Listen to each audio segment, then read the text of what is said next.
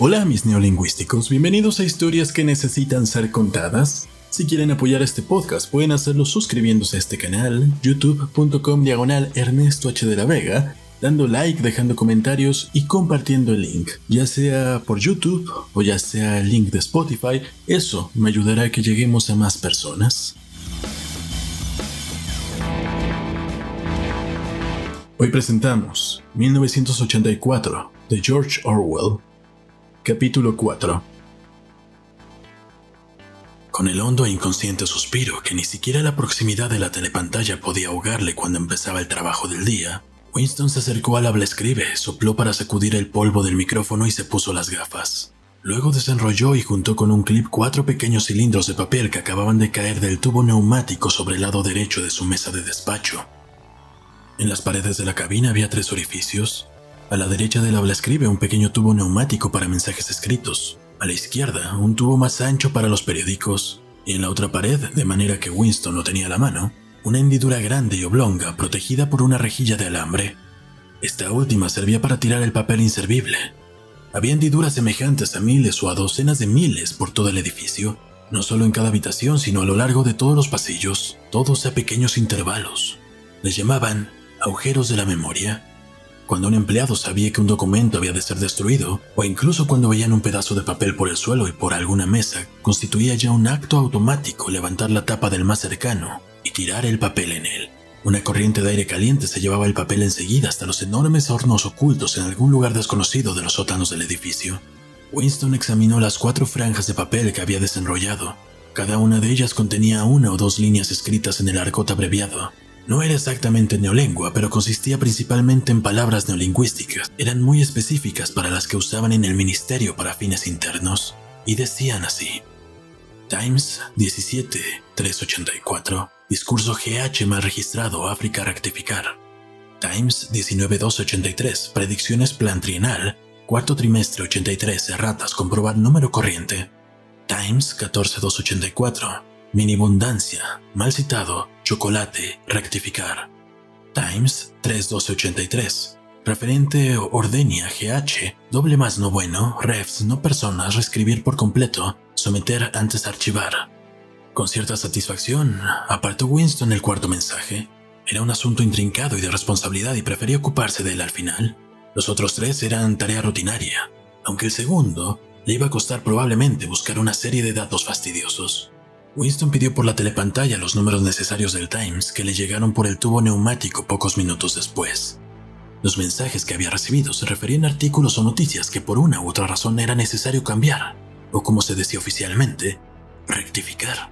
Por ejemplo, en el número del Times correspondiente al 17 de marzo se decía que el gran hermano, en el discurso del día anterior, había predicho que el frente de la India Meridional seguiría en calma, pero que, en cambio, se desencadenaría una ofensiva eurasiática muy pronto en el África del Norte.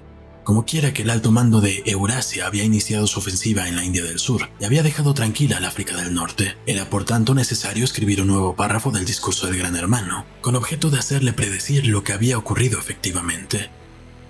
Y en el Times del 19 de diciembre del año anterior se habían publicado los pronósticos oficiales sobre el consumo de ciertos productos en el cuarto trimestre de 1983, que era también el sexto grupo del noveno plan trienal. Pues bien, el número de hoy contenía una referencia al consumo efectivo y resultaba que los pronósticos se habían equivocado muchísimo.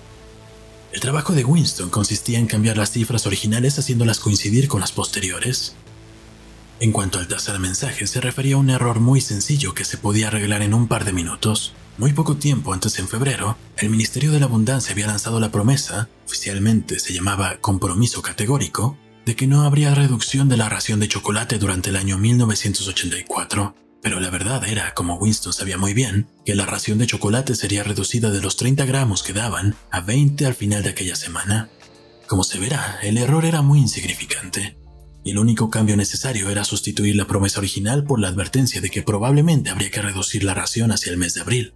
Cuando Winston tuvo preparadas las correcciones, las unió con un clip al ejemplar del Times que le habían enviado y después lo mandó por el tubo neumático.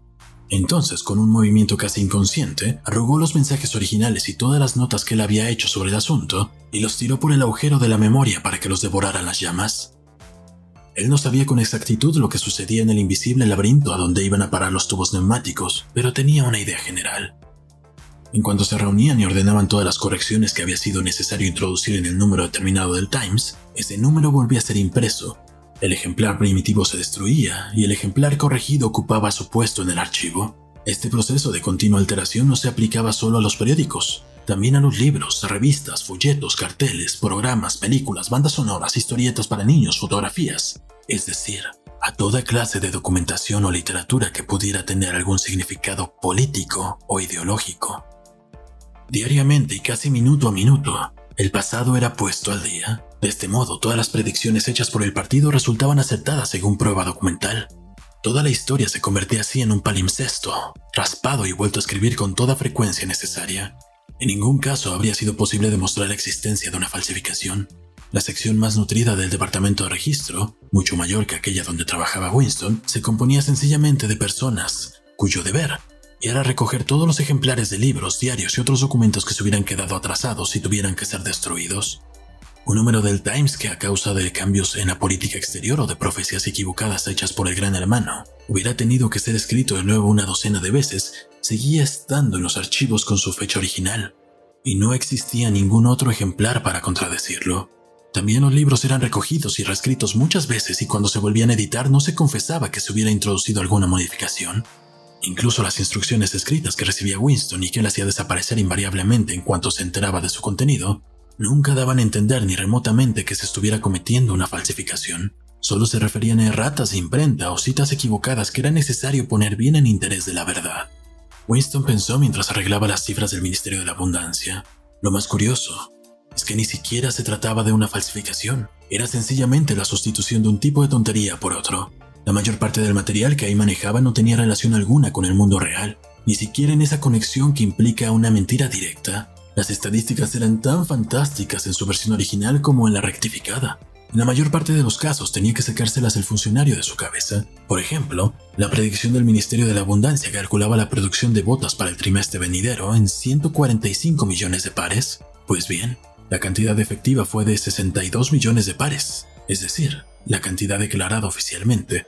Sin embargo, Winston al modificar ahora la predicción, rebajó la cantidad a 57 millones para que resultara posible la habitual declaración de que se había superado la producción.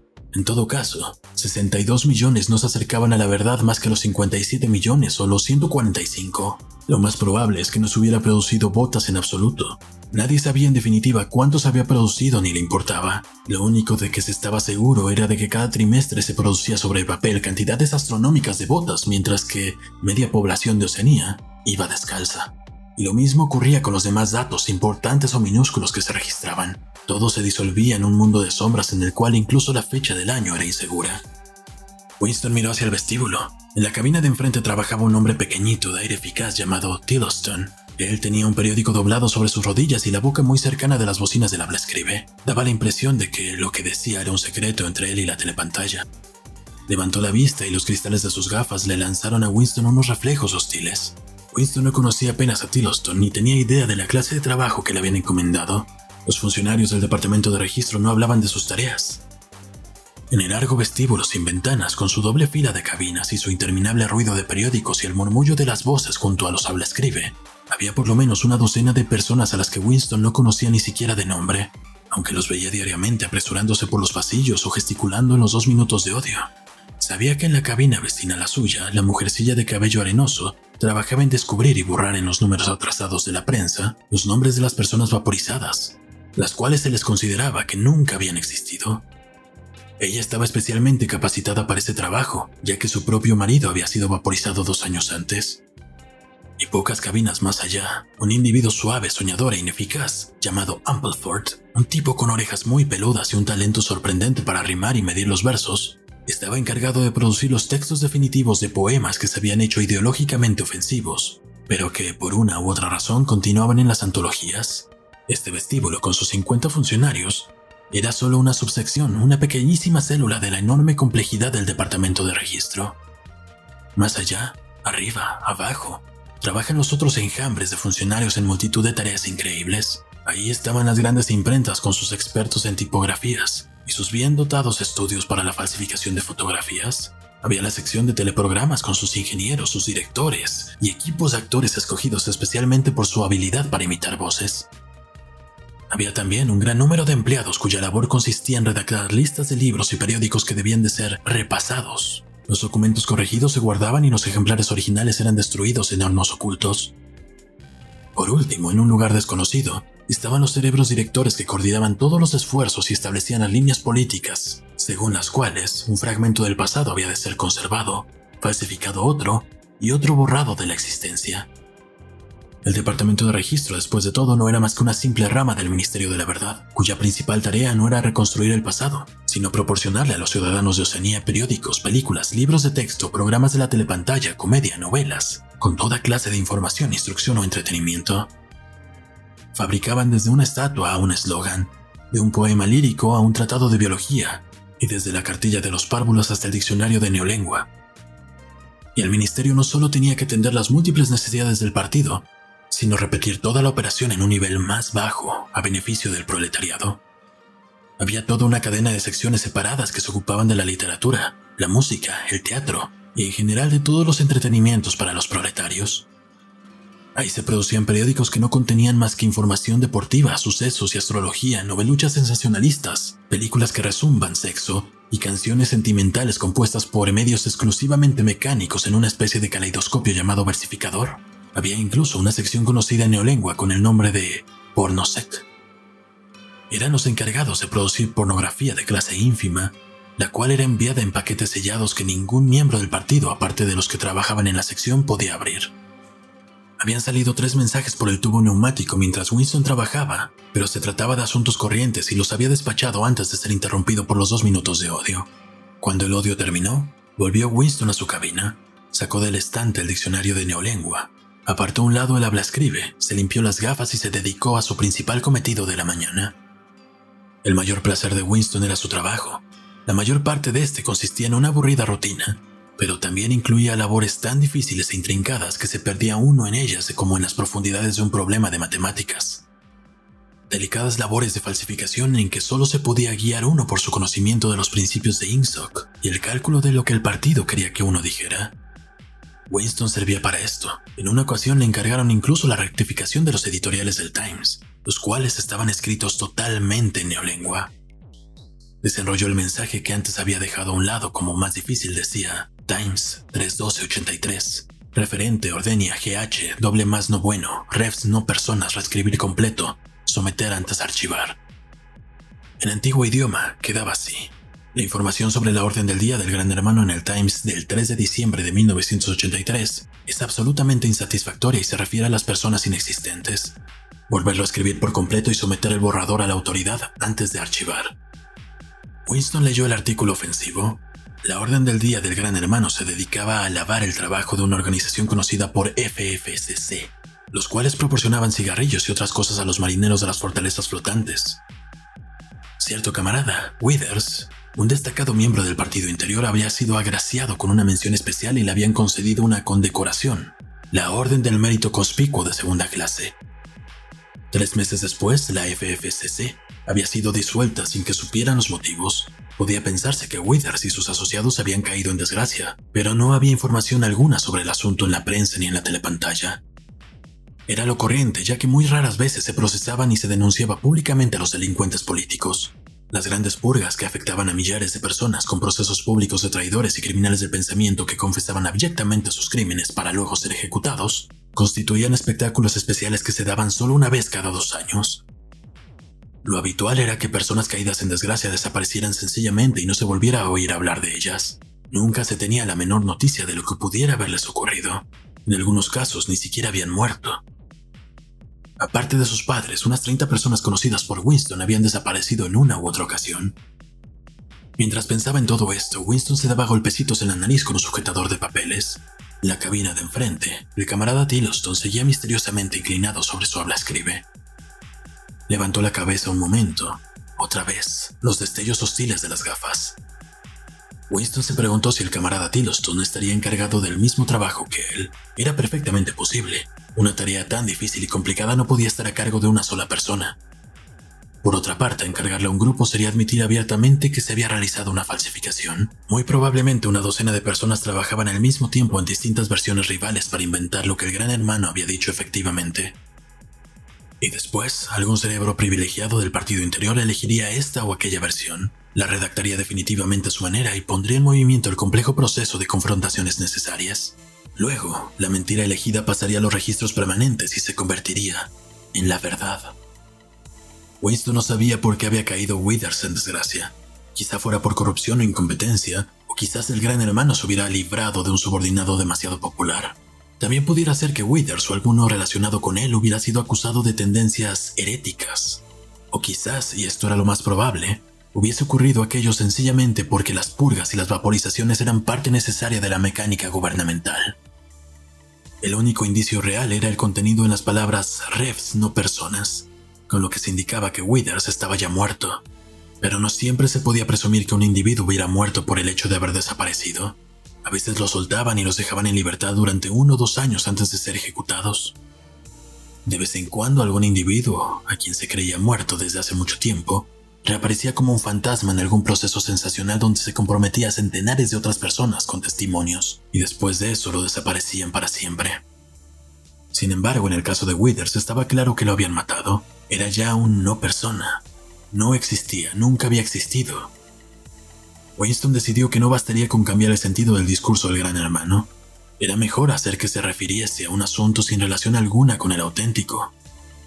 Podía trasladar el discurso al tema habitual de los traidores, a los criminales del pensamiento, pero esto resultaba demasiado claro. Y por otra parte, inventar una victoria en el frente o algún triunfo de superproducción en el noveno plan trinal podía complicar demasiado los registros. Lo que se necesitaba era una fantasía pura. De pronto se le ocurrió inventar que un cierto camarada, Ogilvy, había muerto recientemente en la guerra en circunstancias heroicas. En ciertas ocasiones, el gran hermano dedicaba su orden del día a conmemorar a algunos miembros ordinarios del partido cuya vida y muerte ponía como ejemplo digno de ser imitado por todos. Hoy conmemorará al camarada Ogilvy, desde luego no existía el tal Wilby, pero unas cuantas líneas de texto y un par de fotografías falsificadas bastarían para darle vida. Winston reflexionó un momento, se acercó luego al habla escribe y empezó a dictar al estilo habitual del gran hermano. Un estilo militar y pedante a la vez, y fácil de imitar por el truco de hacer preguntas y contestárselas él mismo enseguida. Por ejemplo, ¿qué nos enseña este hecho, camarada? Nos enseña la lección, que es también uno de los principales fundamentos de INSO, que, etcétera, etcétera. A la edad de tres años, el camarada Ogilvy había rechazado todos los juguetes excepto un tambor, una ametralladora y un autogiro. A los seis años, uno antes de lo reglamentario por concesión especial, se había alistado a los espías. A los nueve años era ya jefe de tropa. A los once había denunciado a su tío a la policía del pensamiento después de oírle una conversación donde el adulto se había mostrado con tendencias criminales. A los 17 fue organizador en su distrito de la Liga Juvenil Antisex. A los 19 había inventado una granada de mano que fue adoptada por el Ministerio de la Paz y que en su primera prueba mató a 31 prisioneros euroasiáticos. Finalmente, a los 23 murió en acción de guerra. Fue perseguido por cazas enemigos de propulsión a chorro mientras volaba sobre el Océano Índico. Él, sabiéndose portador de mensajes secretos, se había arrojado al mar con las ametralladoras y los documentos. Un final, decía el gran hermano, que necesariamente despertaba la envidia, el gran hermano añadía unas consideraciones sobre la pureza y rectitud de la vida del camarada Ogilvy. Era abstemio, no fumador, no se permitía más diversiones que una hora diaria de gimnasio, y había hecho el voto de soltería por creer que el matrimonio y el cuidado de una familia imposibilitaba dedicar las 24 horas del día al cumplimiento del deber. No tenía más tema de conversación que los principios de INSOC, ni más finalidad en la vida que la derrota del enemigo eurasiático y la caza de espías, saboteadores, criminales mentales y traidores en general. Winston discutió consigo mismo si debía o no concederle al camarada Ogilvy la orden del mérito conspicuo. Al final decidió no concedérsela porque ello acarrearía un excesivo trabajo de confrontaciones para que el hecho coincidiera con otras referencias. De nuevo miró a su rival de la cabina de enfrente. Algo parecía decirle que Tiddleston se ocupaba de lo mismo que él. No había manera de saber cuál de las dos versiones sería adoptada finalmente, pero Winston tenía la firme convicción de que se elegiría la suya. El camarada Ogilvy, que hace una hora no existía, era ya un hecho. A Winston le resultaba chistoso que se pudiera crear hombres muertos, pero no hombres vivos. El camarada Ogilvy, que nunca había existido en el presente, era ya una realidad en el pasado, y cuando quedara olvidado en el acto de la falsificación, seguiría existiendo con la misma autenticidad, con pruebas de la misma fuerza que Carlo Magno o Julio César.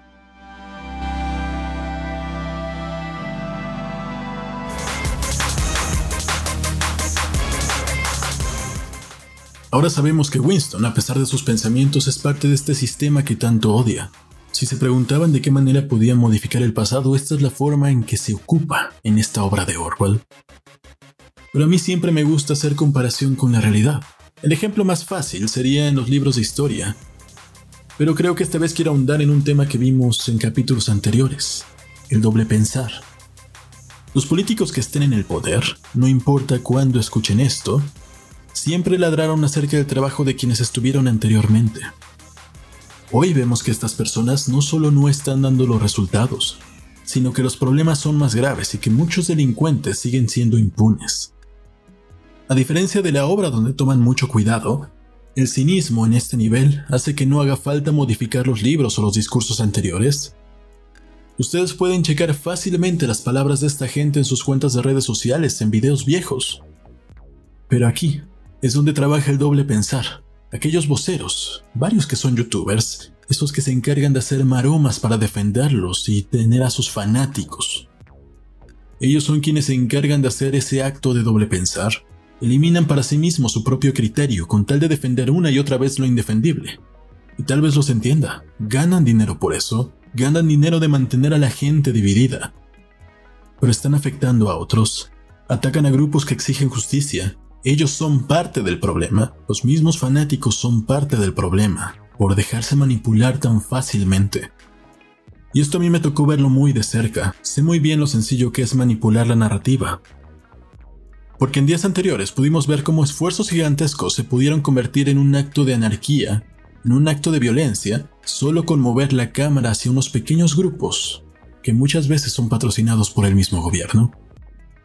Es muy interesante ver cómo estaban las tomas aéreas donde los comitivas estaban divididas de todos los desmanes, estaban alejadas de todos los desmanes, y sin embargo, los videos que se reparten son justo los de los pequeños grupos. En su momento, en mis años de juventud, cuando a mí me tocó salir a las calles, yo vi cómo personas inocentes fueron encarceladas por esto. Personas que no habían tenido nada que ver con los desmanes ocurridos, que estaban lejos, fueron a quienes arrestaron. ¿Por qué? Porque no iban a tocar a las personas a las que les pagan. Y hoy en día no me queda duda de que la gente prefiere engañarse a sí misma, seguir en este doble pensar, y aunque sé que muchos lo hacen por necesidad, me entristece que siga habiendo quienes se presten este tipo de altercados. Continúen engañándose a ustedes mismos, pero mientras siga prevaleciendo la impunidad, nadie va a estar a salvo. ¿Y saben qué? A pesar de todo el desprestigio que quieran hacer, su lucha sigue siendo justa. Y no me voy a poner a decir, güey, no la paré. Siguen siendo problemas que no han sido atendidos. Sigue siendo un problema por el que van a salir una y otra vez, y si hay que pintar y lavar y pintar y lavar, eso da igual. Tienen que ser escuchadas en algún momento, y si para eso se necesita que todo arda, que así sea. Y recuerden, si quieren apoyar a que este podcast siga por mucho tiempo, pueden suscribirse a youtube.com diagonal Ernesto H. de la Vega. Den clic a la campanita para que les notifique cada vez que suba video, dejen comentarios, likes y sobre todo, compartan los contenidos para que podamos llevar estas historias cada vez más lejos. Compartan el link por YouTube o Spotify. Si ustedes quieren contarnos una historia, mándenla a historias.ernestodelavega.com. Puede ser ficción o realidad. En fin, los invitamos también a formar parte del grupo de Facebook El Club del Unicornio. Por hoy ha sido todo. Muchísimas gracias por habernos escuchado. Yo soy Ernesto de la Vega.